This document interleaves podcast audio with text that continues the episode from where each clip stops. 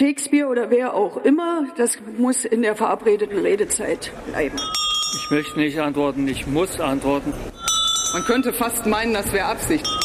Ich lasse Sie eine Zwischenfrage zu. Mit Rechtsradikalen rede ich nicht. Hallo, das ist der Bundestalk, der politische Podcast des Taz-Parlamentsbüros. Jede Woche unterhalten wir uns hier darüber, was uns besonders aufgefallen ist, was uns geärgert hat, was uns aufgeregt hat und vor allem aber auch, was uns interessiert hat. Und interessant war das ja nur wirklich am zurückliegenden Wochenende, das Gipfeltreffen der G20 in Indien. Die Afrikanische Union ist neu in die Gruppe aufgenommen worden, damit ein Haufen afrikanischer Länder, die vorher nicht präsentiert waren. Ähm, in der G20 sind ja bis jetzt alle bedeutendsten Industrie- und Schwellenländer der Welt zusammen an einem Tisch. Es gab in Delhi sogar eine gemeinsame Abschlusserklärung, wo es nicht unbedingt sicher war. Und, äh, und es wurden am Rande ein Haufen bilaterale Gespräche geführt. Darüber wollen wir mal, uns mal hier unterhalten. Was war das Wichtigste? Was waren die wichtigsten Ergebnisse? Vielleicht auch die wichtigsten Probleme, die das Gipfeltreffen deutlich gemacht hat. Was bedeutet es für Indien? Was bedeutet es für die Welt? Was bedeutet es für den Klimaschutz? Darüber wollen wir reden. Mein Name ist Bernd Pickert. Ich bin Redakteur in der Auslandsredaktion der Taz, dort zuständig für die USA und Lateinamerika. Und bei mir sind heute Anna Lehmann. Ich leite das Taz Parlamentsbüro und war bei G20 in Indien. Susanne Schwarz, ich bin Klimaredakteurin im Ressort Wirtschaft und Umwelt bei der Taz. Ich bin Nathalie Mayroth, ich bin die Indien-Südasien-Korrespondentin der Taz und ich bin gerade noch in Delhi. Ich habe ein bisschen einen längeren Aufenthalt gehabt und sage euch Hallo vom Flughafen aus. ja, und das äh, hoffen wir mal, dass das alles gut klappt und wir dich nicht zwischendurch verlieren, liebe Nathalie, sondern dass du dabei bleiben kannst. Vielleicht sollten wir am Anfang noch einmal kurz sagen, was die G20 eigentlich genau sind. G20 steht für Gruppe der 20. Bis zu diesem Gipfel waren es eigentlich 19 Mitgliedstaaten und die Europäische Union. Jetzt mit der Aufnahme der Afrikanischen Union müsste es eigentlich G21 heißen. Ob das aber offiziell beschlossen wurde, das umzuwenden, weiß ich ehrlich gesagt gar nicht. Nee, wurde nicht offiziell beschlossen. Man hat gesagt, G20 hat sich so als Marke etabliert aber mit dem gestiegenen Gewicht der Entwicklungs- und Schwellenländer und mit der Afrikanischen Union sind ja immerhin 55, also eine, eine Regionalorganisation hinzugekommen, die 55 Staaten vertritt, kann ich mir vorstellen, dass sie irgendwann auch darauf drängen, dass man das dann auch in den Namen ummünzt. Hm. Gegründet der G20 in Indien mhm. ist ja noch nicht ganz rum. Also Modi hat zwar den Hammer, also der indische Premier hat den Hammer abgegeben, aber es gibt noch ein Treffen, ein virtuelles. Mal sehen, ob da vielleicht schon was beschlossen wird. Mhm. Also ich wollte es gerade nochmal erklären, 1999 gegründet, damals eigentlich so ein bisschen auch als ein Treffen von Finanzministern, dann war es mal eine G22, kurzzeitig eine G33 und eigentlich aber seit einem Gipfel dann in Berlin 1999 ist es die G20 in ungefähr dieser Form. Der Vorsitz es wechselt jedes Jahr unter den Mitgliedstaaten, jetzt war es halt Indien. Und eigentlich ist immer dieses Gipfeltreffen der Staats- und Regierungschefs ist so der Abschluss äh, zum Schluss einer, eines Vorsitzes. Und alle, die das hosten, versuchen dann natürlich auch so ein bisschen so eine Duftmarke Marke zu setzen, das eigene Land oder gegebenenfalls auch die eigene Politik der Regierung äh, zu posten, wenn, so wie in Indien zum Beispiel, im nächsten Jahr Wahlen anstehen. Dann versucht man sowas auch auszunutzen, aber da wird uns Nathalie nachher noch mehr drüber erzählen. Die Beschlüsse der G20 sind nicht rechtsverbindlich, aber es ist halt so neben der UNO eigentlich so die einzige Staatenorganisation, in der eben Industrieländer, Schwellenländer, Entwicklungsländer auf Augenhöhe zusammenkommen, in der alle fünf äh, Vetomächte des UNO-Sicherheitsrates drin sind, aber eben auch Länder wie Saudi-Arabien, wie Argentinien und äh, viele andere. Also globaler Süden sitzt zusammen mit dem, mit dem Norden. Und insofern, wenn man Probleme und Krisen globaler Art besprechen will, ist es wahrlich nicht das schlechteste Forum und genau darum reden wir ja auch darüber. Ich würde gerne mit, mit Nathalie und, und Anne erstmal anfangen, weil ihr nun gerade auch da wart. Was waren so die wesentlichsten, die wichtigsten Eindrücke, die ihr mitgenommen habt, wo ihr sagt, boah, da habe ich eine Erkenntnis gewonnen, die ich vorher so nicht hatte? Vielleicht fängt Anne an. Also meine Erkenntnis war, dass der globale Süden doch an extrem an Gewicht und Selbstbewusstsein gewonnen hat. Das ganze Framing dieses Gipfels von indischer Seite war ja, dass man sich gegen die G7 durchgesetzt habe, die den Ukraine-Krieg zum alles bestimmten Thema machen woll wollte. Das stimmt oder nicht, sei dahingestellt. Und äh, einen eigenen Akzent auf Entwicklungspolitik gesetzt hat. Und diese gemeinsame Abschlusserklärung, das ist durchaus auch ein diplomatisches Kunststück von Seiten Indiens gewesen Und die nächsten Gipfel werden dann, also das ist ja orchestriert, der letzte fand auf Bali statt, der jetzt in Indien. Die kommenden beiden werden in äh, Brasilien und Südafrika stattfinden. Das ist durchaus orchestriert und man merkt eben doch, dass diese Schwellenländer sich viel mehr zutrauen, auch sich zutrauen, eine führende Rolle in der Weltpolitik zu spielen und äh, sagen ja, also wir wir können auch äh, Weltpolitik machen. Es ist nicht mehr nur die USA oder äh, China. Wir wir haben ein eigenes Gewicht, wir haben eine eigene Stimme. Also dieses neue Selbstbewusstsein, das da demonstriert wurde, das hat mich ehrlich gesagt auch nachhaltig beeindruckt. Der zweite prägende Eindruck, den ich mitgenommen habe, ist, dass ich jetzt anfange vom indischen Premierminister Modi zu träumen, denn der hatte quasi jeden Zentimeter, den es an freien Flächen war, mit seinem Konterfei zugepflastert. Man konnte ihm nicht entkommen. Es waren auch tatsächlich Modi-Festspiele und man müsste sich das mal vorstellen, wie das wäre, wenn wir in Deutschland einen G20-Gipfel ausrichten, haben wir ja schon mal gemacht. Die Bilder waren ganz andere, aber dann, wenn man, wenn man Olaf Scholz an jeder Ecke gesehen hätte, das hätte sich ja kein Mensch irgendwie gefallen lassen, aber in Indien waren das dann eben so die Modi-Festspiele. Nathalie? Also mich hat am meisten beeindruckt, dass man sich hat hinsetzen können und eine Lösung finden. Denn äh, kurz bevor der G20 angefangen hat, ging die ganze Zeit Diskussionen los. Sind die denn noch wichtig? Braucht man denn etwas anderes als die G20? Und das ist auch so ein Standpunkt der indischen Regierung, dass man eben sagt, man braucht eventuell neue Foren und die Foren, die wir haben oder diese Werkzeuge haben, die Banken, die wir haben, das muss alles reformiert werden. Also das war natürlich ähm, ein großes Ziel von Ihnen, dass dieser Gipfel erfolgreich wird, in dem Sinne, dass es eine Abschlusserklärung gibt. Aber es war auch dem Westen, der Europäischen Union, Deutschland und USA wichtig, dass man sich zusammenrauft und dass es eben einen Kompromiss, einen Minimalkonsens gegeben hat. Und mich hat das am meisten beeindruckt, dass es dann wirklich allen Ländern so wichtig ist. Ist der, ich würde mal bei dir bleiben kurz, Nathalie, weil Anna sagte ja gerade Modi-Festspiele. Ich habe vorhin schon gesagt, im nächsten Jahr sind Wahlen in Indien. Modi versucht das natürlich für sich auszunutzen, aber eigentlich hat der Gipfel ja erstmal für ihn unter einem gar nicht so guten Stein gestanden, weil zum allerersten Mal überhaupt, seit es G20 gibt, der chinesische Präsident Xi Jinping nicht gekommen ist, selbst, sondern nur sein Premierminister geschickt hat, was allgemein so als großer Affront gegen Modi gewertet wurde. Wie wurde das oder wird das heute in Indien gesehen? Also wenn man in Indien ist oder sich mit Inneren unterhält, dann kennt man einfach diese Perspektive, dass es immer wieder Streitigkeiten mit China gibt und man das irgendwie so akzeptiert. Es gibt ja immer noch den Grenzkonflikt äh, zu, äh, in der Region zu Tibet und ich glaube, der größere Affront war, dass China vor dem G20 eine neue Landkarte, eine neue Map veröffentlicht hat, in dem sie Teile Indiens als chinesisch deklariert haben. Also nicht nur Teile Indiens, sondern es war auch ein Teil Russlands und von anderen Staaten.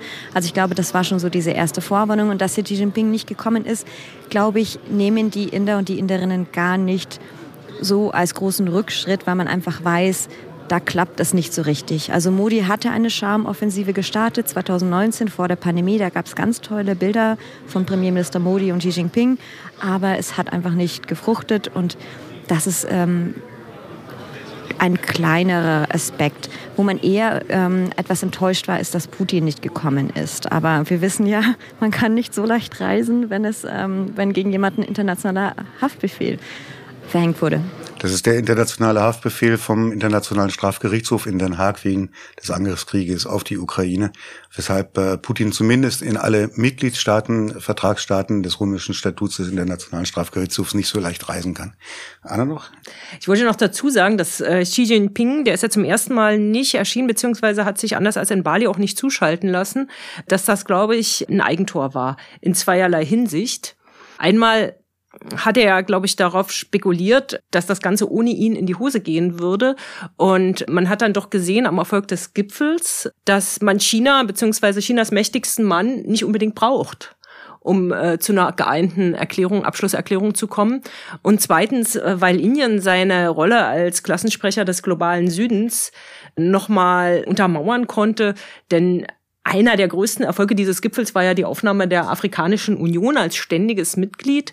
Und äh, diesen Erfolg hat Modi nun allein für sich eingeheimst. Mhm.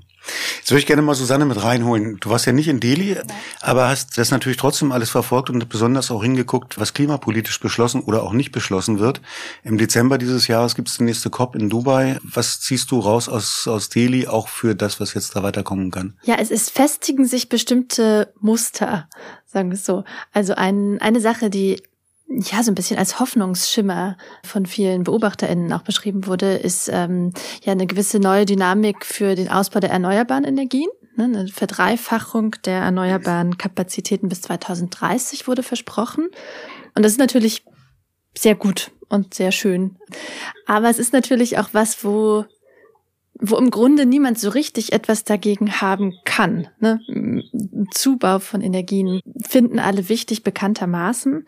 Und was eben erneut nicht äh, beschlossen wurde, ist der Ausstieg aus fossilen Energien. Und das äh, liegt ja auf der Hand. Also Klimaschutz kann es natürlich nur geben, wenn tatsächlich dieser zweite Teil der Energiewende auch stattfindet, nämlich der Ausstieg aus fossilen Energien. Und ähm, das ist schon auf mehreren Weltklimakonferenzen gescheitert, so ein Ziel festzuschreiben. Wer sind die und größten hier Bremse? Wieder. Das waren jetzt hier meinem Eindruck nach Russland und Saudi-Arabien, die das ausgebremst haben. Ja, und Indien auch, ne? Mhm. Ja, ich wollte gerade sagen, also Indien hat auch in seinem Energiemix Kohle und es gibt auch einige Kohle, äh, wo Kohle verstromt wird. Es gibt Kohlekraftwerke. Indien hat selber auch Kohle vorkommen. Diese Kohle gilt als nicht so gut, deswegen wird auch Kohle äh, importiert. Und wenn man sich halt auch die, die Länder wie Indien oder Bangladesch ansieht, es ist noch nicht überall elektrifiziert. Das heißt, man möchte sich dann auch nicht so viel vorschreiben lassen, weil sobald man die Großstädte verlässt, gibt es sowas wie Loadshedding. Das heißt, es gibt für mehrere Stunden keinen Strom. Ja. Ich glaube, das hat auch, dass, dass die Klimaziele, also das Klimaziel von Paris wurde ja bekräftigt. Also einerseits sagt man, ja, es ist wichtig, die Erderwärmung auf 1,5 Grad zu begrenzen. Mhm. Gleichzeitig fehlt diese wichtige Passage Ausstieg aus fossilen Energien. Darauf konnte man sich eben nicht einigen. Mhm. Ich glaube, das hat auch mit dem gestiegenen Gewicht der Schwellenländer zu tun. Die sagen natürlich, wir wollen jetzt erstmal die Entwicklung nehmen, die auch die Industrieländer genommen haben. Indien ist zwar zweitgrößter Emittent von CO2, aber hat natürlich auch mittlerweile die weltgrößte Bevölkerung oder ist dabei, äh, China zu überholen. Also pro hm. Kopf liegt der das der CO2 sehr niedrig, sehr niedrig ja. ja. Hm. Äh, und äh, die sagen, also wir lassen uns jetzt von der Energiewende nicht ausbremsen. Mhm. Also wir lassen uns von den Industrieländern, die Hauptverursacher äh, sind für den Klimawandel, lassen wir uns nicht vorschreiben, wie wir uns jetzt zu entwickeln haben. Wir setzen also weiterhin auf die Energien, die ihr ja auch genutzt habt, um den Entwicklungsstand zu erreichen, den ihr jetzt habt. Was da vielleicht noch wichtig ist, man muss sich das auch so vorstellen, in den äh, schicken Wohnsiedlungen hat ja jeder einen Dieselgenerator. Das heißt, wenn es zu wenig Strom gibt, gibt es dann einfach Dieselstrom. Und ich weiß nicht, ob der umwelttechnisch so viel äh, sauberer ist. Nee. Susanne? Ja, ich wollte nur hinzufügen, dass Indien auf, äh, also bei den Klimakonferenzen so ein bisschen so eine wankelmütige Rolle äh, gespielt hat bisher. Ne? Also es gab äh, Jahre, wo äh, Indien so einen Beschluss total ausgebremst hat äh, schon und auch äh, eins, äh, wo es sich dafür eingesetzt hat. Ne? Also das schwankt so ein bisschen bei Indien auf internationaler Bühne. Hm. Mir ist ja nochmal aufgefallen, wenn wir nochmal kurz wieder weggehen vom Klima und so zu diesen geopolitischen Fragen, die du am Anfang angesprochen hast, also stärkere Rolle vom globalen Süden. Wir haben jetzt Indien gehabt, äh, die nächsten beiden, dann Brasilien, Südafrika, also drei BRICS-Länder auch. Ne? Ähm, eine Staatengruppe, die anders als die G20 ja schon auch eine politische Ausrichtung hat, insbesondere einen Gegenpol zu den USA bilden zu wollen. Die haben sich ja noch auch gerade getroffen in Südafrika vor ein paar Wochen, haben dann auch noch andere Länder mit dazugenommen.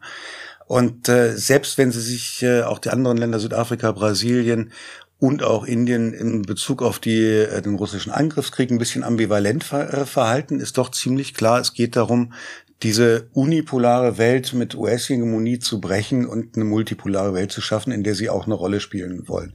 Wie hat sich das in, in Delhi am stärksten bemerkbar gemacht? In der Abschlusserklärung hat sich das zum einen bemerkbar gemacht, indem dieser äh, Ukraine-Krieg, der ja im vergangenen Jahr in, auf Bali noch aufs Schärfste verurteilt wurde, allerdings äh, eingeschränkt von den meisten Ländern, also most countries, nicht von allen, also außer China und Russland, ist klar, die üblichen Verdächtigen. Diese Schärfe der Formulierung wurde jetzt nicht mehr gewählt. Stattdessen hat man sich auf allgemeine Prinzipien geeinigt, also einerseits die territoriale Integrität und Souveränität zu wahren und andererseits darauf zu verzichten, mit äh, militärischer Gewalt Land zu Land sich Eid zu verleiben oder äh, Land zu erobern. Also solche Prinzipien wurden verankert und dann ist aus äh, deutscher Sicht klar, naja, also Verzicht darauf, also gemeint ist dann natürlich die Ukraine. Das lesen andere Länder natürlich wiederum anders für sich. Also jeder konnte sich da so ein bisschen rausnehmen, wie er das Ganze deutet. Äh, Im schlimmsten Fall, also zugespitzt kann man sagen, auch, auch Russland sagt, naja klar, die Gebiete, äh, die Krim und der Donbass gehören doch zu uns. Sind ja Referenten abgehalten worden und äh, ja, das gehört jetzt zu Russland. Und bitte jeder, jeder Versuch hier, die, die zurückzuerobern, ist ein äh, Bruch der territorialen Integrität. Qualität. Ja. Aber es war klar, dass diese Schärfe der Bali-Sprache, also im diplomatischen Jargon heißt das die Bali-Sprache, nicht mehr so durchzusetzen ist. Und da wurde auch im Vorfeld auch von deutscher Seite gesagt, naja, vielleicht ist es auch gar nicht so klug, dass wir versuchen, das wie so ein Glaubensbekenntnis immer wieder zu, wieder zu wiederholen. Wir gucken lieber nach vorne und, oder wir, wir lassen zu, dass da eben nach vorne geguckt wird und gesagt wird, okay, wir verankern hier allgemeine Prinzipien. Also da ist dieses neue Gewicht der BRICS-Staaten deutlich geworden. Aber Ansonsten hat man bemerkenswert wenig davon mitbekommen. Also es ist ja keineswegs so, dass diese BRICS Plus dass das so ein äh, homogener Block ist, sondern da sind ja Staaten wie Iran und Saudi-Arabien und ja Ägypten und Argentinien. Also die haben ja wenig gemeinsam diese Staaten, also ihre wirtschaftlichen, ihre politischen Ziele sind ganz unterschiedlich. Die einzige Gemeinsamkeit ist eben, dass man sagt, die Hegemonie des Westens, der USA zu brechen beziehungsweise dem was entgegenzusetzen. Nathalie, möchtest du was ergänzen? Sonst habe ich noch eine Anschlussfrage nämlich an, an Anna auch äh, nochmal zu dieser, zu dieser Sprache, die da jetzt gewählt wurde. Ich fand das ein bisschen erstaunlich, dass so von deutscher Seite dann tatsächlich auch es äh, dann trotzdem noch als Erfolg gewertet wurde, jetzt in Bezug auf die Ukraine-Verurteilung oder nicht, also nicht Ukraine-Verurteilung, sondern Verurteilung des Krieges natürlich, wenn da eigentlich nur das drinsteht, was in sämtlichen Völkerrechtsverträgen drinsteht, was in der UN-Charta drinsteht und so, dass man keine anderen Länder angreift, dass das jetzt schon was ist, wo man es als Erfolg feiert, wenn man sich da neu drauf einigt, ist ja dann doch vielleicht ein bisschen wenig. Wie haben die, die deutsche Seite, du bist ja mit äh, Kanzlermaschine hingeflogen, mit Olaf Scholz, wie, wie haben die das hingekriegt? Die haben die Erwartungen im Vorfeld extrem runtergedimmt. Also es hieß immer, also mal sehen, ob es überhaupt eine Erklärung gibt. Wäre ja schon gut, wenn es eine Erklärung gibt. Und die erste Reaktion auch, diese Erklärung ist ein Erfolg an sich, ja, und Olaf Scholz. Und tatsächlich war es wohl, also diese Verhandlungen, die haben ja, man muss sich das so vorstellen, die begannen Monate lang im Voraus, also Ende vergangenen Jahres. Und dann hat man in immer kürzeren Abständen vor Ort und per Zoom und so weiter getagt und dann in der Woche vor dem Gipfel quasi 24 Stunden lang durchverhandelt. So haben uns das die äh, Verhandler dort berichtet. Und das ist dann ein Ringen um Kommas, um Formulierungen. Ähm, schreibt man nun Krieg in oder Krieg gegen und so weiter. Und man guckt dann, inwieweit äh, kann man den kleinsten gemeinsamen Nenner, denn der ist es, also bei 20 beziehungsweise 19 Staaten und einer, einer mit, einer, und der EU kann man ja nicht erwarten, dass sie sich jetzt irgendwie auf, auf eine ganz weitreichende Formulierung halten. Wie weit kann man den kleinsten Gemänner, äh, gemeinsamen Nenner jeweils in die eine oder andere Richtung verschieben? Und da heißt es jetzt einerseits dieses Bekräftigen von äh, internationalen Prinzipien des Vorrangs des Rechts vor der Macht, ja, wo man sagt, ist ja ganz klar, wer das gerade verletzt hat und das ist nur ein Land, das ist Russland. Das ist nochmal wichtig. Und ein weiterer wichtiger Punkt in dieser Erklärung war nochmal das Bekräftigen der Verzicht auf den Einsatz und die Drohung von Atomwaffen. Und das ist eine ganz klare, äh, äh, das ist eine klare Ansage gegenüber Russland. Die haben das ja gemacht in der Vergangenheit. Putin hat mit dem Einsatz von Nuklearwaffen gedroht und da hat, haben alle äh, 20 Mitglieder inklusive Russland äh, gesagt, nee, darauf verzichten wir. Das ist, das wird, das ist ein No-Go. Und das ist ein Erfolg. Äh, vielleicht an, an Nathalie noch mal weitergespielt. Indien hat ja gerade auch in Bezug auf die Verurteilung, Nichtverurteilung Russlands durchaus eine sehr ambivalente Rolle. Auf der einen Seite ist es groß und gewichtig genug, dass seine Stimme wichtig sein kann. Auf der anderen Seite offensichtlich die wirtschaftlichen Beziehungen zu Russland sind seit Beginn des Krieges und den Sanktionen des Westens eher enger geworden. Also so ein bisschen was komplementiert, was äh, aus dem Westen nicht mehr kommt. Was ist die Position und was hätte sich vielleicht Modi in dieser Frage von seinem eigenen Gipfel gewünscht?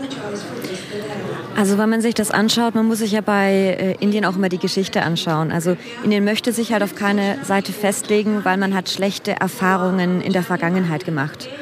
Und ähm, als Indien unabhängig geworden ist, ähm, seitdem hat es gute Beziehungen zu Russland. Und Russland ist ungefähr ein alter Freund.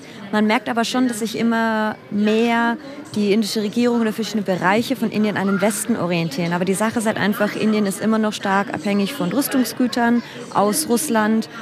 Und ähm, die ähm, ganze Raumfahrt, die indische Raumfahrt hat am Anfang auch sehr viele Kooperationen mit der UdSSR gehabt. Das heißt, es ist einfach historisch so gegeben. Indien ist per Verfassung eine sozialistische ähm, Republik. Das vergessen manche ein bisschen. Und die USA war auch ganz lange Verbündeter von Pakistan, also dem Erzfeind von Indien. Und jetzt was sieht man halt einfach auch, nachdem Indien jetzt mehr Möglichkeiten hat die letzten Jahre, ähm, das äh, Verhältnis zu USA hat sich schon sehr, sehr verbessert und man jetzt eben auch sich im Bereich Rüstung umorientiert. Das kam heute auch über den Ticker, dass ähm, es äh, verschiedene Waffenteile jetzt geben wird aus Deutschland, die auch nach Indien geliefert werden. Pistorius war ja auch erst in Indien. Also das läuft jetzt alles an. Indien kauft jetzt zum Beispiel auch mehr Waffen aus Frankreich, aber trotzdem möchte man halt Russland einfach nicht den Rücken kehren.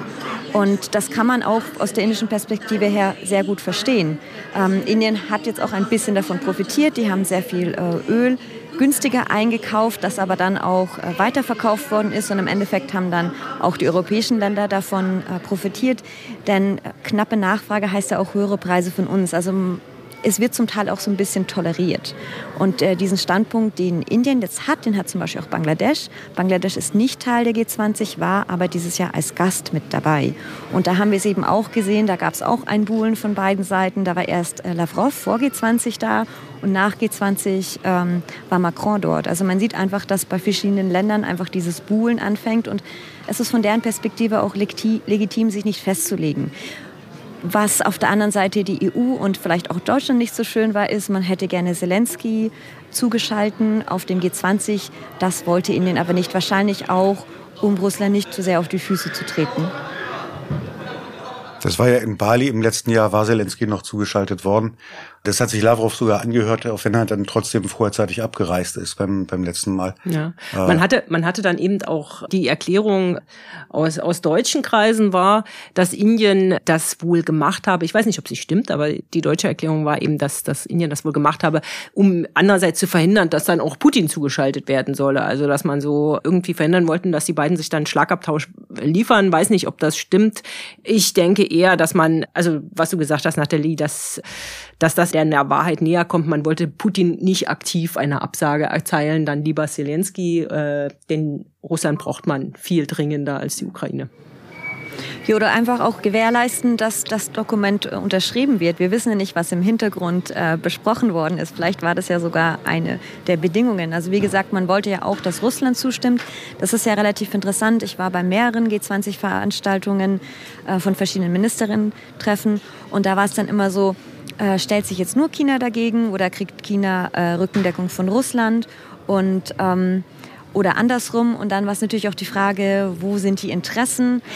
Es ging ja auch darum, einfach ähm, beide Länder auf, auf der Seite zu haben und nicht eines, weil es war ja bisher so, dass es immer nur Shared Summaries gab bei den ganzen vielen Treffen. Es gab ja unzählige Treffen schon und da kam bei keinem Treffen ein Dokument heraus, das alle unterschrieben haben. Und ich glaube, schon, dass Russland das als Provokation empfunden hätte und ich weiß gar nicht, ob die so einen Deal noch hätten platzen lassen. Ja, das kann ich mir gut vorstellen. Die haben ja total hoch gepokert, die Inder. Der finale Entwurf, also du sagst, es gab immer nur so Bruchstücke, also Shared Summaries. Also der finale Entwurf der Erklärung, der kam dann am Freitag Nacht um Mitternacht. Und da war klar, das ist es, take it or leave it. Die, die Inder haben total hoch gepokert. Und dann war eben die spannende Frage, hält dieser Kompromiss, äh, übersteht er die nächsten äh, zwölf Stunden? Und er hat gehalten. Also das war die spannende Frage. Und sie konnten dann, dann tatsächlich am ersten, ähm, am ersten Tag schon verkünden, ziemlich überraschend. Wir waren alle, wir hatten alle nicht so schnell damit gerechnet. Nach der zweiten Arbeitssitzung war das, glaube ich, schon so. Wir haben jetzt, hat Modi verkündet, wir haben jetzt eine gemeinsame Erklärung. Und alle so, oh, jetzt. Vielleicht als allerletzte Frage noch, bevor wir dann wirklich nochmal eingehender auch auf die Klimafragen zu sprechen kommen. Weil letztendlich eine schöne Erklärung unterzeichnen, aber das kennen wir aus den ganzen Klimadebatten, ist ja immer sehr nett. Äh, eine unverbindliche ist noch vielleicht netter, aber da muss ja auch irgendwas daraus folgen. Sonst kann man sich das vielleicht irgendwie auch sparen. Aber was mir nochmal aufgefallen ist, ist, sagen wir mal, es gibt drei große Mächte. Das ist China, das ist Russland und das sind die USA. Treffen sich in Indien. Der russische Präsident ist nicht da, der chinesische ist nicht da. Dann hätten es eigentlich, hätte das der Gipfel von beiden sein müssen. Hm war es irgendwie überhaupt nicht. Nee, war es schier nicht. unsichtbar. Nee, war es nicht. Dieses Machtvakuum, was da sichtbar geworden ist, haben eben die Entwicklungsländer gefüllt, ganz klar. Also die haben diese, diese Rolle übernommen als Powerplayer. Und das war, ich sagte es ja eingangs, für mich auch der bleibende Eindruck, mit welchem Selbstbewusstsein sie da aufgetreten sind. Also für mich ist es gar nicht so überraschend mit dem Selbstbewusstsein. Also man kann schon auch verstehen, dass Indien und andere Länder ihren Platz einfordern. Also ich meine, in Indien wird immer mal wieder die Kolonialzeit äh, thematisiert. Das, man, die, die muss man verstehen, um dem Land ein bisschen näher zu kommen. Und wenn man sich jetzt eben auch ansieht, äh, Indien ist ja auch ein sehr interessanter Markt für Firmen. Das vergisst man ganz oft, denn es ist nicht nur das bevölkerungsreichste Land. Sie sind auch offener zum Beispiel als China. Also ganz viele Tech-Produkte, auch Anwendungen. Diese ganzen Firmen haben ähm, schon sehr lange mit Indien geliebäugelt, weil einfach Google nicht gesperrt ist. Und das ist etwas, das wir einfach nicht vergessen dürfen. Und natürlich, wenn Indien als Markt gesehen wird, möchte Indien natürlich auch einen Platz haben.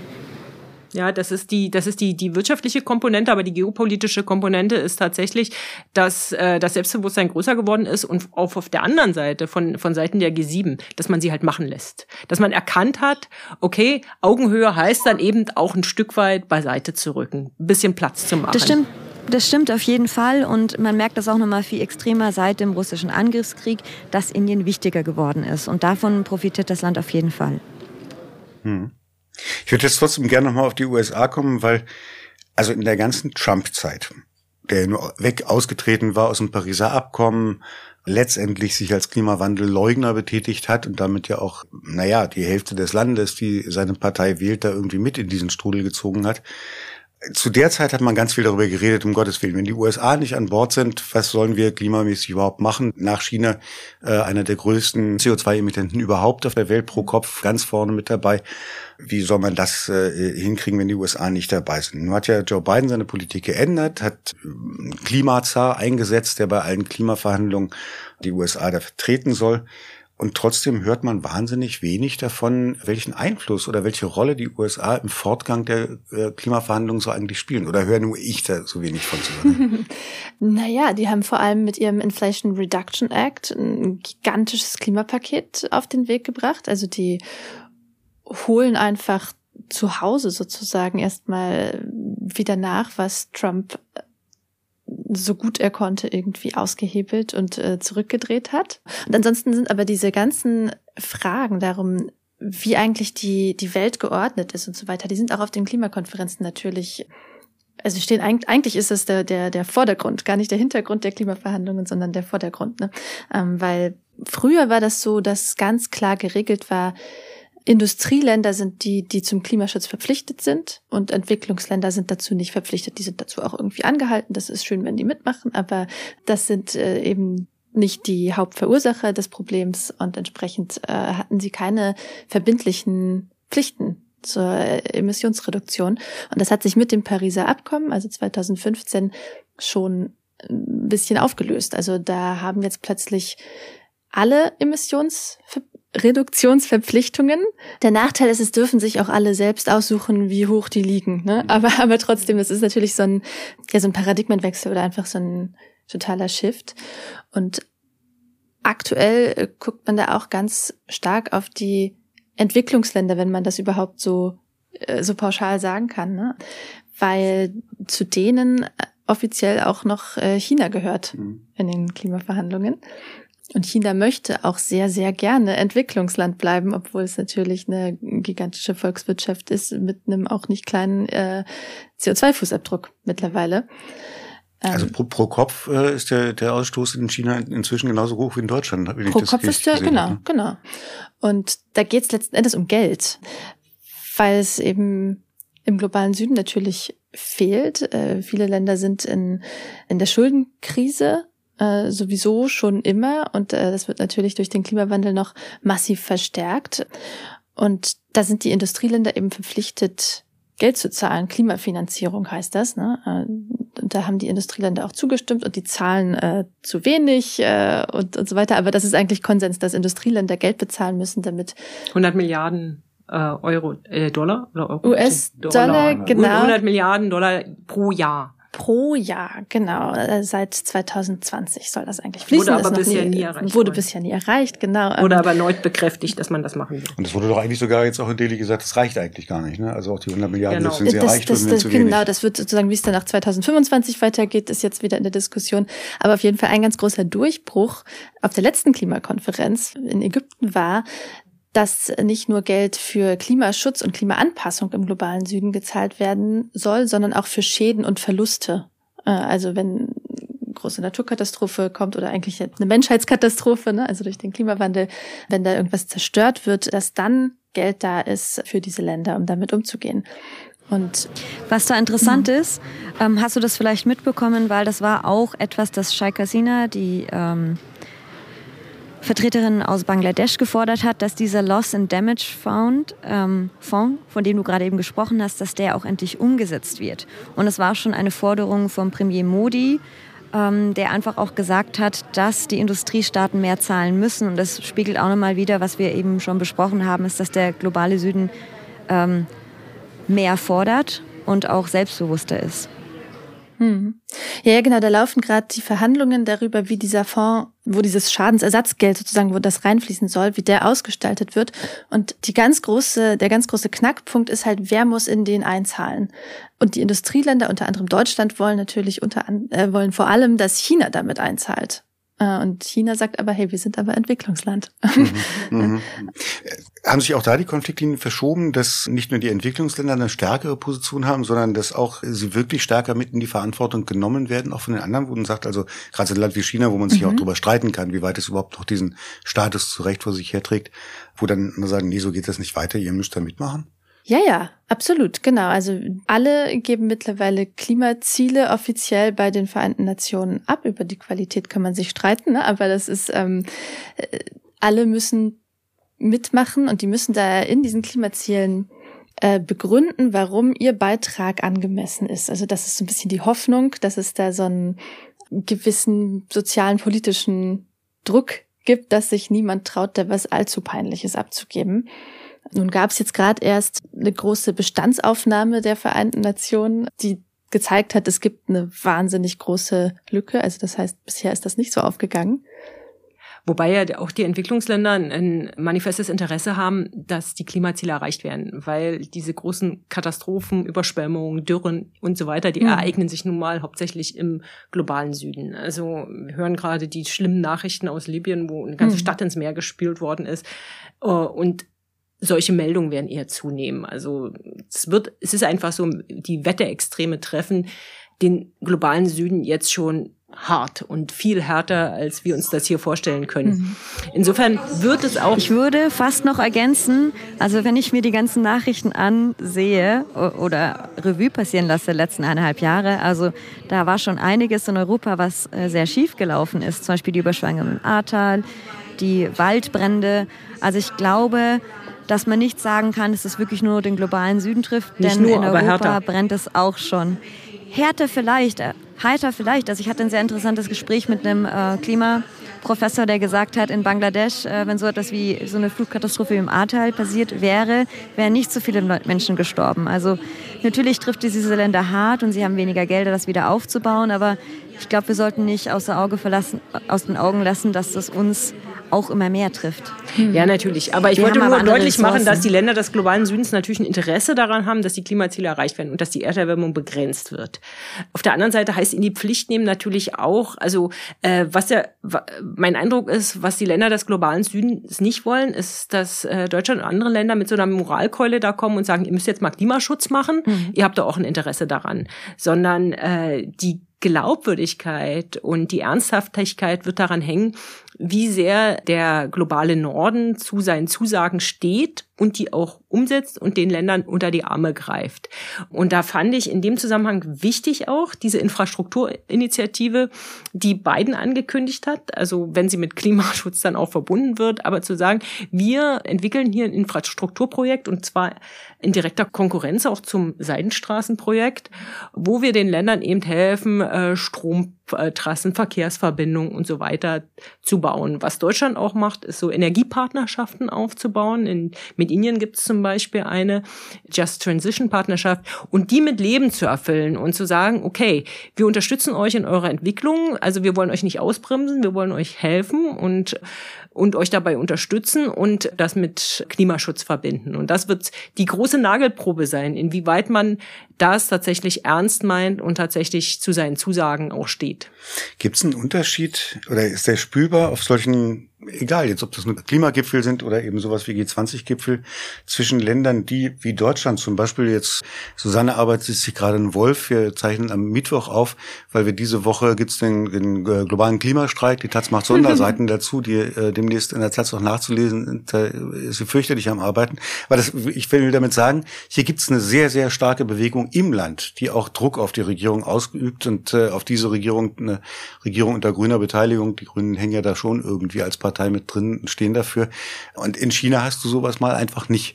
Also zumindest nicht sichtbar. Ne? Eine Bewegung, die von unten mit Demonstrationen, Druckstraßenaktionen, äh, Streiks für Klimaschutz äh, der Regierung stimmen würde, gibt's nicht. Und in anderen Ländern auch nicht. Also es sind ja durchaus sehr unterschiedlich verfasst, auch die Länder, die allesamt da in sich in die Verantwortung stellen. Macht sich das bemerkbar? Auf diesen Gipfelveranstaltungen? Naja, in den, in den Positionen, mhm. wie sich Positionen von Ländern entwickeln ich würde sagen, auf den Gipfeln selbst ist das immer so ein bisschen so eine Sondersituation, weil man ist ganz selten zu Hause.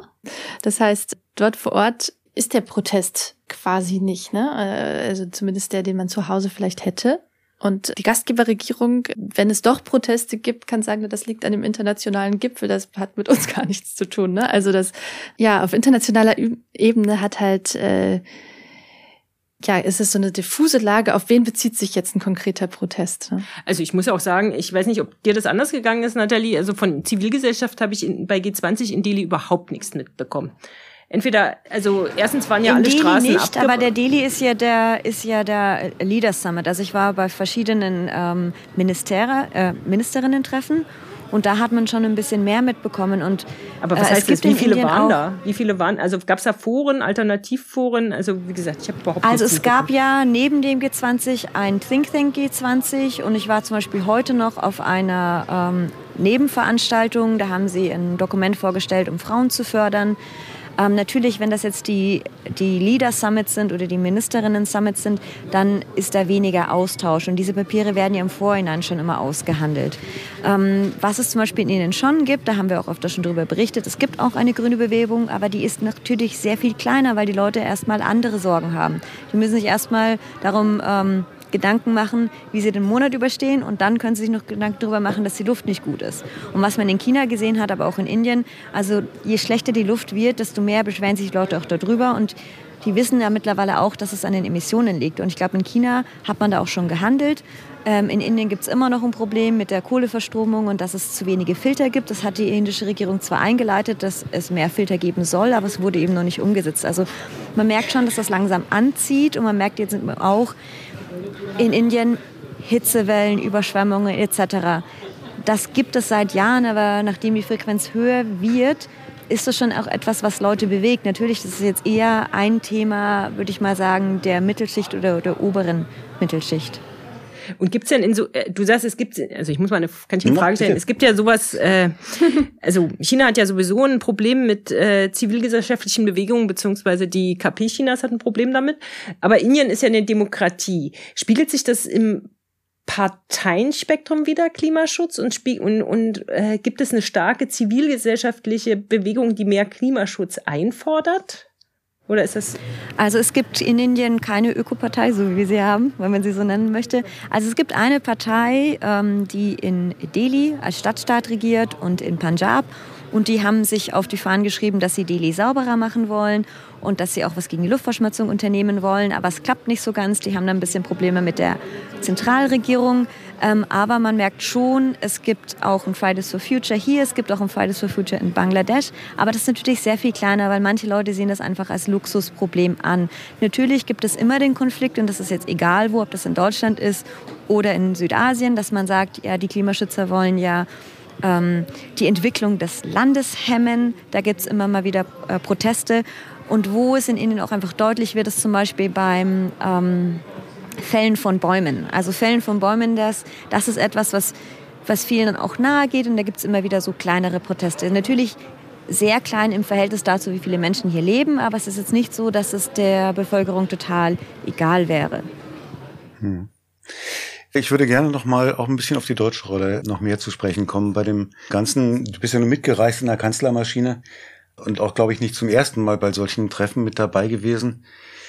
Du hast es vorher beschrieben, wie die Rolle der Entwicklungsländer gestärkt worden ist oder sich gezeigt hat, dass sie stärker geworden ist.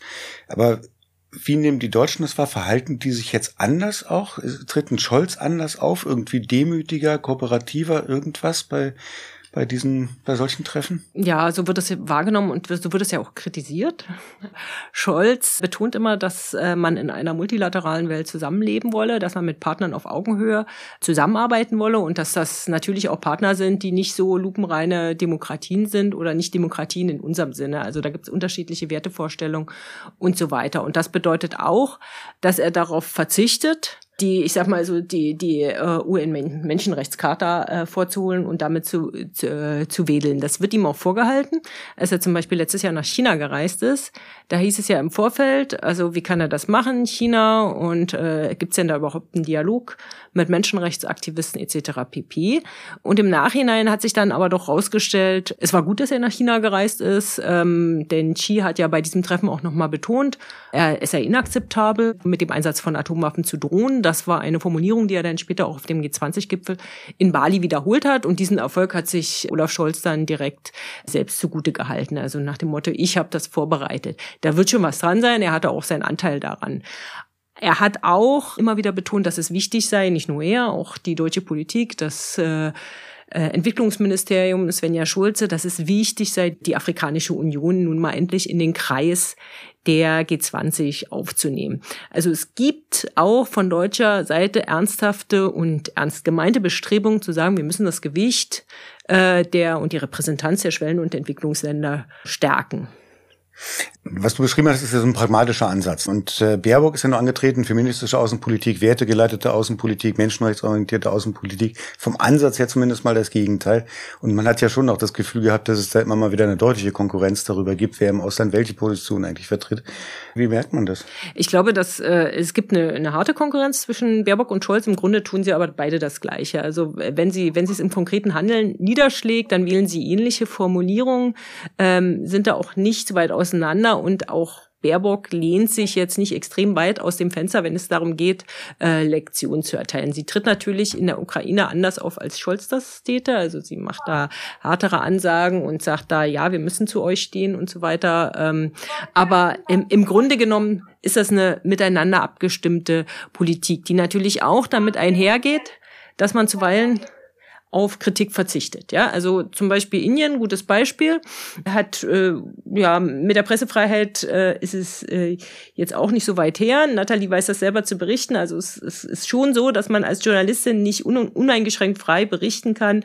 Ähm, es gibt einen sehr harten Kurs gegenüber Minderheiten und äh, das wurde jetzt überhaupt nicht erwähnt. Also man verzichtet quasi darauf, äh, in dem Land, was man jeweils besucht, irgendwelche Lektionen zu halten, sondern beschränkt sich darauf, die Ziele pragmatisch, also die Ziele der Zusammenarbeit und die Gemeinsamkeiten in den Vordergrund zu stellen.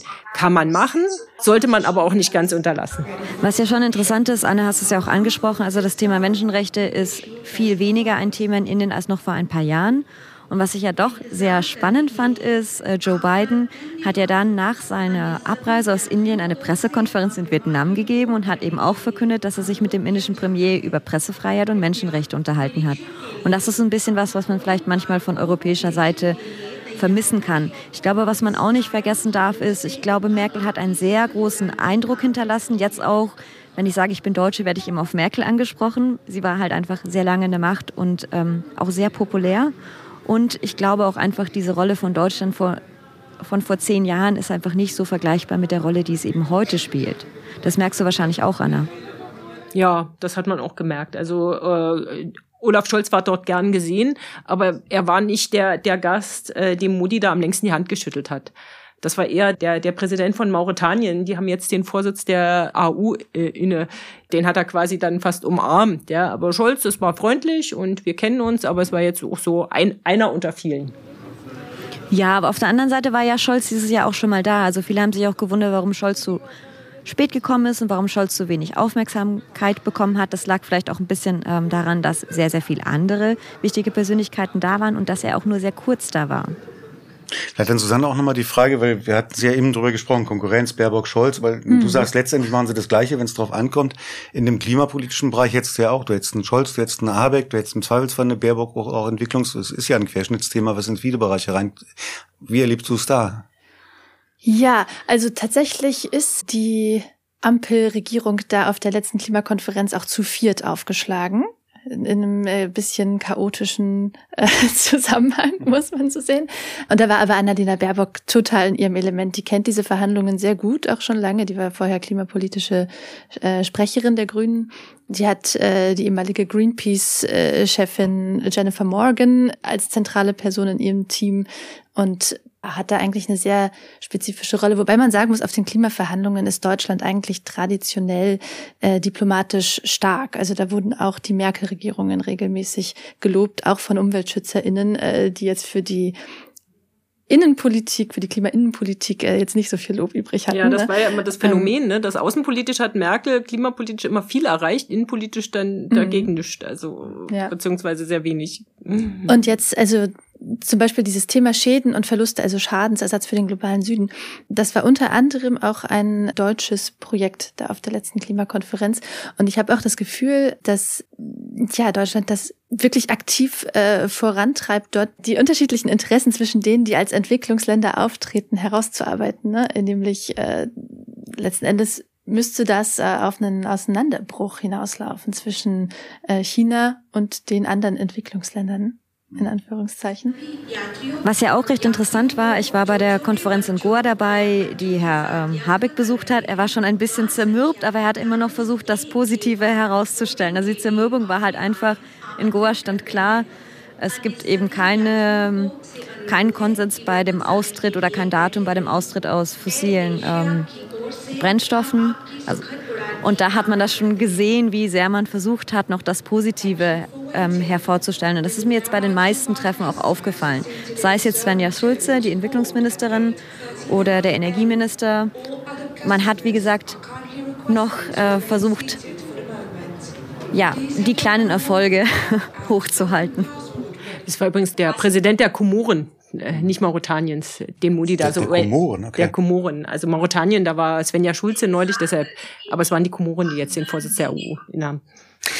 Wir haben ja vorhin darüber geredet, wer das alles für sich oder überhaupt als Erfolg verbucht hat. Also die einen, weil es überhaupt eine Abschlusskundgebung gab, Modi vielleicht, weil er sein Land als diplomatisch stark mit seinem eigenen Konterfei überall dran äh, präsentieren konnte.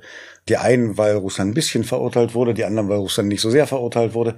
Wie seht ihr es? Ist das, und wenn ihr sagt, es ist schon ein Erfolg, dann was kann darauf aufbauen?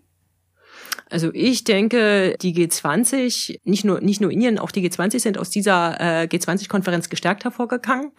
Einmal, weil es gelungen ist, diese gemeinsame Erklärung hinzubekommen, weil es gelungen ist, ein gemeinsames Abschlussfoto hinzubekommen, das äh, nicht als Abschlussfoto gecovert wurde, sondern alle haben sich um das Grab von Mahatma Gandhi, seine letzte Ruhestätte, versammelt.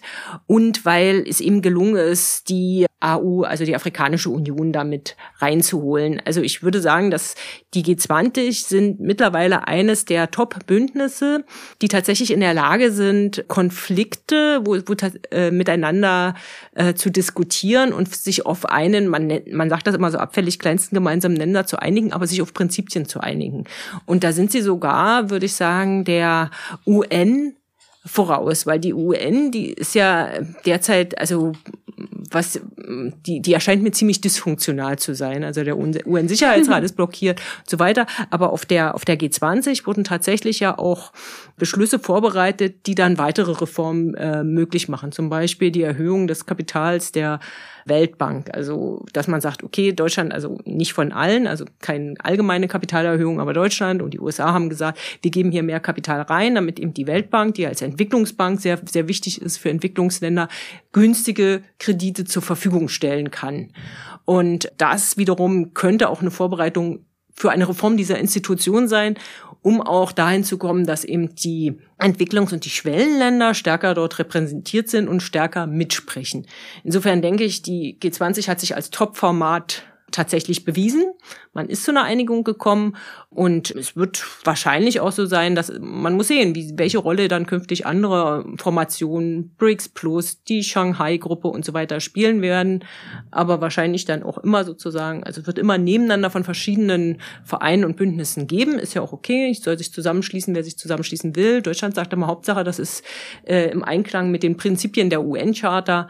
Aber die G20 sehe ich da auf jeden Fall gestärkt nach diesem Gipfel. Natalie, dein Fazit? Ja, ich würde in eine ähnliche Richtung argumentieren. Also ich glaube, die G20 ist weiterhin relevant. Ähm, es ist auch gut, dass man das langsam sieht, also dass man von diesem Blick, man schaut nur auf die USA und auf den Westen ein bisschen wegkommt, weil so sieht die Welt einfach nicht aus. Und ähm, ich war ja bei verschiedenen Treffen, was ich erwähnt hatte. Da sind zum Teil sehr gute Paper entstanden. Also man muss jetzt eben auch gucken, was passiert dort. Eine Kritik gegen Indien war so ein bisschen, ja, ihr seid zwar per Gesetz äh, sehr weit, was Gleichberechtigung angeht, beziehungsweise sind Frauen und Männer vor dem Gesetz gleich, aber die Umsetzung, da hakt es. Und die Sache ist halt einfach, es gab einfach sehr viele Treffen. Die Frage ist, wie gut kann man diese Paper, die erarbeitet worden sind, nutzen? Und da hat sich Indien wirklich sehr, sehr viel Mühe gegeben ähm, gute Richtlinien zu erarbeiten. Aber wie gesagt, es ist ja alles nicht bindend und da kann man einfach schauen, wie weit kommt man damit. Und äh, was auch oft, ganz oft hier noch diskutiert worden ist, dass man diese Paper ja für den ähm, UN-Gipfel, der jetzt dann äh, in New York stattfindet, ähm, nutzen könnte, dass man viel für die COP nutzen könnte. Und das ist auch so ein bisschen die Hoffnung von Indien zu zeigen, wir können so einen großen Gipfel ausrichten, wir können alle noch den Tisch zusammenbringen und wir haben ähm, nicht nur viele Menschen, sondern wir haben auch viele kluge Köpfe und schaffen das. Und ich glaube, das ist Indien schon auch gelungen, das so ein bisschen zu beweisen, weil es ja ganz oft sehr viele Vorurteile und Klischees sind in manchen Klischees steckt auch etwas Wahres, aber ich glaube, das war auch einfach nur mal gut zu sehen, dass so ein Land wie Indien das auch stemmen kann, dass es nicht nur ein Land wie Deutschland sein muss, das ein G20 ausrichten kann. Wenn man, wenn man den G20-Gipfel in, in Delhi und Hamburg vergleicht, dann würde ich sagen, Delhi war auf jeden Fall die professionellere Veranstaltung. Susanne, dein Fazit. Erfolg oder nicht? Also ich beschränke mich mal aufs Klima so ein bisschen. Und äh, das stimmt mich eher sorgenvoll, würde ich sagen, mit Blick auch auf die Weltklimakonferenz, die Ende des Jahres ansteht. Äh, die wird ja in den Vereinigten Arabischen Emiraten stattfinden, also in einem Ölland. Ähm, der Präsident dieser Konferenz wird äh, Sultan Al-Jaber sein, also ähm, der Chef eines Ölkonzerns, eines staatlichen Ölkonzerns. Also es ist sowieso schon eine verrückte Ausgangslage und der hat sich nämlich schon ähm, ja eigentlich ganz ähnlich geäußert, so wie jetzt diese G20-Beschlüsse auch ähm, ausfallen, nämlich also erneuerbare Ja, äh, fossilen Ausstieg. Mm. Ne, und äh, auch Deutschland zum Beispiel stellt sich strategisch so auf, dass sie, äh, dass versucht werden soll, eben einen erneuerbaren Ausbauziel dort in die Abschlusserklärung zu bringen. Dafür bietet ja der Gipfel jetzt von G20 eine gute Vorlage. Ne? Der bietet dafür, äh, absolut, der bietet dafür eine Verdreifachung der erneuerbaren Energie ja im Prinzip mit reingeschrieben hat. Genau. Und aber ein Satz, der von dem äh, Sultan Al-Jaber mir so in Erinnerung geblieben ist, vom Petersberger Klimadialog. Das ist ja so ein, auch so ein ja, wie, wie der Name schon sagt, ein Dialogformat, ein unverbindliches Dialogformat, das jedes Jahr in, in Deutschland stattfindet zum Klima. Da hat er den bemerkenswerten Satz gesagt, es gehe nicht um einen Ausstieg aus den fossilen Energien, sondern um einen Ausstieg aus den fossilen Emissionen. Das hat er so gemeint, dass er weiter Öl fördern und verbrennen lassen möchte und äh, die Emissionen, die dadurch entstehen, die sollen aus der Atmosphäre wieder hinaus, herausgezogen werden. Also teilweise geht es natürlich durch Wälder und also durch so natürliche Ressourcen, aber eben auch durch Technologien. Und ähm, diese Technologien, die werden noch sehr, sehr wichtig werden, aber die werden ExpertInnen zufolge halt nie in einem so großen Stil irgendwie verfügbar sein, dass man irgendwie die weltweite Ölwirtschaft dadurch irgendwie in eine klimaneutrale Welt rüber retten könnte oder so. Ne? Das heißt, das ist eine falsche Fährte. Äh, Ausstieg aus den fossilen Emissionen ohne Ausstieg aus den fossilen Energien ist, die aber verstärkt, ist Quatsch. Die aber verstärkt verfolgt werden wird. Glaubst du? Ja. Okay. ja, ja. So, das war der Bundestalk für diese Woche. Was ich so faszinierend finde, ist, dass man ja, wir reden so viel im Zuge von dem Ukraine-Krieg. Ne? Ähm, die einen fordern Verhandlungen jetzt, andere sagen, mit wem soll ich verhandeln und worüber soll ich eigentlich verhandeln? Und da haben wir jetzt zumindest mal eine Stunde lang über ein Format geredet, wo definitiv verhandelt wird, und zwar vollkommen unterschiedliche und gegensätzliche Interessen, Personen, Staatengruppen, äh, wirtschaftliche Interessen, politische, geopolitische Interessen, sich immerhin zusammensetzen und sich versuchen, auf irgendwas zu einigen. Was draus kommt, ist was anderes, aber es ist wahrscheinlich immer noch besser. Es gibt so ein Format, als es gäbe das nicht. Ob es gut wäre, dass die G20 auch so eine Art Exekutivorgan hätten, um dann Beschlüsse auch umzusetzen, weil das haben sie ja nun mal einfach nicht. Es sind ja letztendlich, man beschließt was und dann liegt es an den Staaten selber, sich daran zu halten oder nicht. Ne? Ähm, das Vielleicht ja ganz kleiner, klein, ganz kleiner ja. Rausschmeißer, also äh, weil ja dort auch Journalisten aus allen Ländern, die dort teilnehmen, vor Ort sind. Ich habe mich zum Beispiel mit russischen Journalisten dort unterhalten und ich glaube, das wäre auch auf keinem anderen äh, Format so möglich gewesen. Also G7 definitiv nicht und äh, weiß ich nicht, ob die, also ansonsten habe ich das noch nicht äh, so erlebt. Insofern war es gut, miteinander ins Gespräch gekommen zu sein. Das wurde, also das haben wir, wir alle Seiten so bestätigt. Mhm. Die russische Klimajournalistin, die normalerweise auf den COPs, also auf den Klimakonferenzen unterwegs ist, die lebt mittlerweile im Berliner Exil. Also von mhm. daher ja. kann man die leider äh, häufiger sprechen zurzeit. So, jetzt versuche ich es aber nochmal. Also das war eine wirklich der Bundestalk. Wir bedanken uns sehr bei Nico Kühling für die Produktion und bei Anne Fromm für die Redaktion. Teilt den Podcast in sozialen Netzwerken, wenn es euch gefällt. Wenn es euch nicht gefällt, dann lasst das, aber macht's mal. äh, wenn ihr Fragen habt, Lob habt, Kritik äußern wollt oder Anregungen für zukünftige Themen, schreibt uns sehr gerne per Mail an bundestalk.taz.de. Die Artikel, die sowohl Anne, Nathalie, Susanne schreiben, findet ihr natürlich alle auf taz.de und da findet ihr auch die wunderbaren Button zu Taz zahlig. Das ist die Möglichkeit, uns Geld zu geben für das, was wir tun, weil ihr könnt das zwar kostenlos hören und lesen, aber wir können es nicht kostenlos machen. Insofern brauchen wir das. Das wäre nett von euch. Vielen Dank fürs Zuhören und bis nächste Woche. Schönes Wochenende. Vielen Dank. Noch nicht Moment. So, damit ist das jetzt hoffentlich auch erledigt.